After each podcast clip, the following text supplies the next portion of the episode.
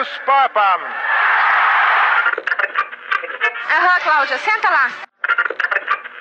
Acabou! Acabou!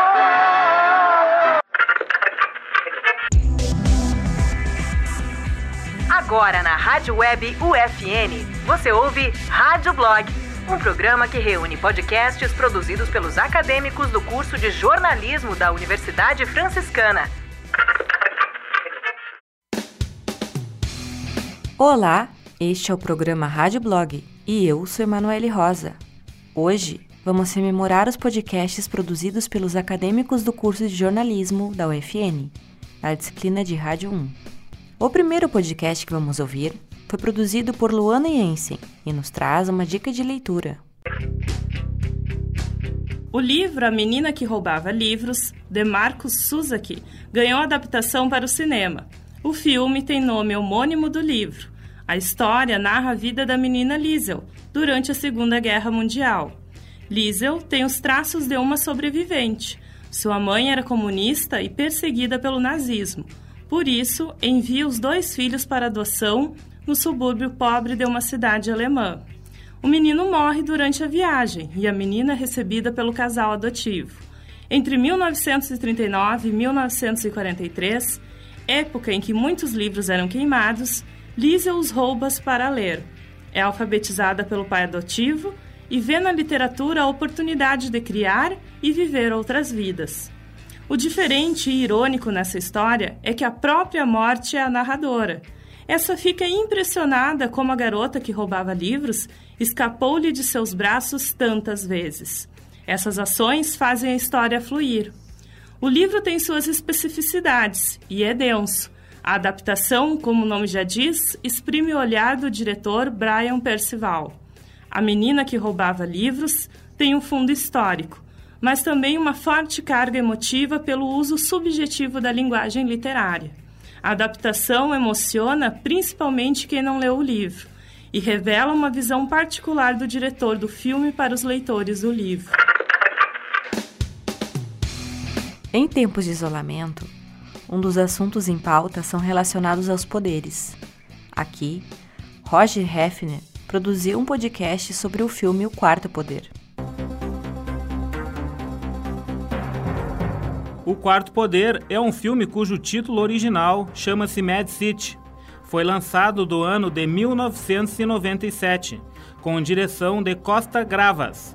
O filme discute o poder dos meios de comunicação de massa sobre a opinião pública. O enredo fala do poder e dos métodos de manipulação da mídia para favorecer os interesses individuais e da conquista da audiência. A trama se desenvolve entre um repórter ansioso para voltar ao topo da profissão, representado pelo ator Dustin Hoffman, e um segurança recém-demitido, encenado por John Travolta. O ex-segurança, em um ato de desespero para tentar conseguir o emprego de volta, invade armado o antigo local de trabalho.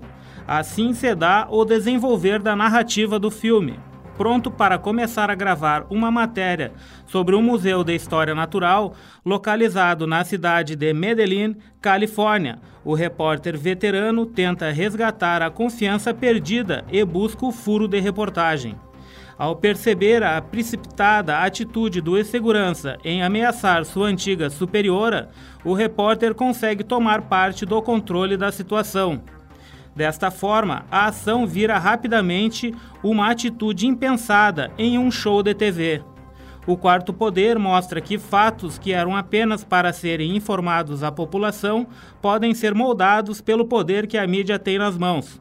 O que leva a pensar qual é o tamanho desse poder de influência e o que é realmente importante em uma matéria jornalística.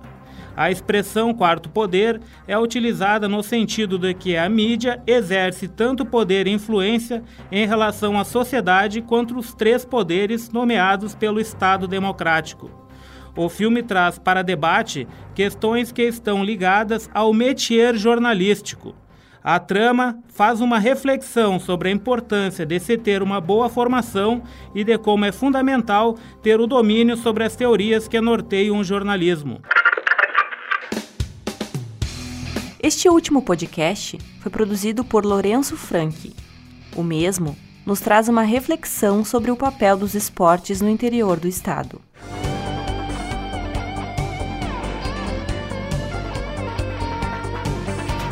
O esporte profissional do interior está com tudo na web. E não falo só de futebol. Basquete, vôlei, canoagem, entre outras práticas, podem ser acompanhadas pelo site peleiafc.com. A iniciativa do jovem radialista e acadêmico de jornalismo da Unifra, Tiago Nunes, tornou-se um polo de informação acerca do tema. O amor, a responsabilidade e a dedicação do aficionado proporcionam aos clubes, atletas, torcedores e adoradores mais do que a divulgação e visibilidade, mas também o reconhecimento. Iniciativas e competições que não eram divulgadas pelas grandes mídias passam a ter espaço na internet, nas rádios e nas rodas de conversa. A plataforma, além de apresentar notícias e destaques da rodada, traz dispositivos de interatividade com o receptor pelas redes sociais como o Twitter, Facebook, assim como perguntas de opinião aos internautas. Mas não é só de esporte que vive a página. Outra novidade de encher os olhos e levar a torcida ao delírio é o ensaio da musa. Lá, belas mulheres, musas de seus clubes deixam as arquibancadas e alambrados para brilhar e mostrar toda a beleza do interior gaúcho. O PeleFC.com destaca-se pela atualização constante, feita todos os dias pelo seu idealizador. O projeto começou com um sonho é uma realidade e sinônimo de qualidade. No decorrer de cinco anos, o site alcançou cerca de 7 milhões de acessos. Chegamos ao final do programa Rádio Blog. Na apresentação, Emanuele Rosa, produção dos acadêmicos da disciplina de Rádio 1 do curso de jornalismo da UFN. Na central técnica, Alan Carrion e Clenilson Oliveira, com supervisão da professora Carla Torres. Até o próximo programa.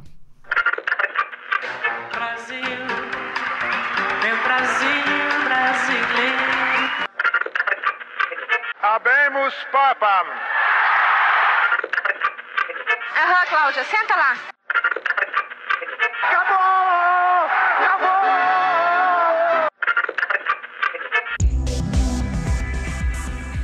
Agora na Rádio Web UFN, você ouve Rádio Blog, um programa que reúne podcasts produzidos pelos acadêmicos do curso de jornalismo da Universidade Franciscana.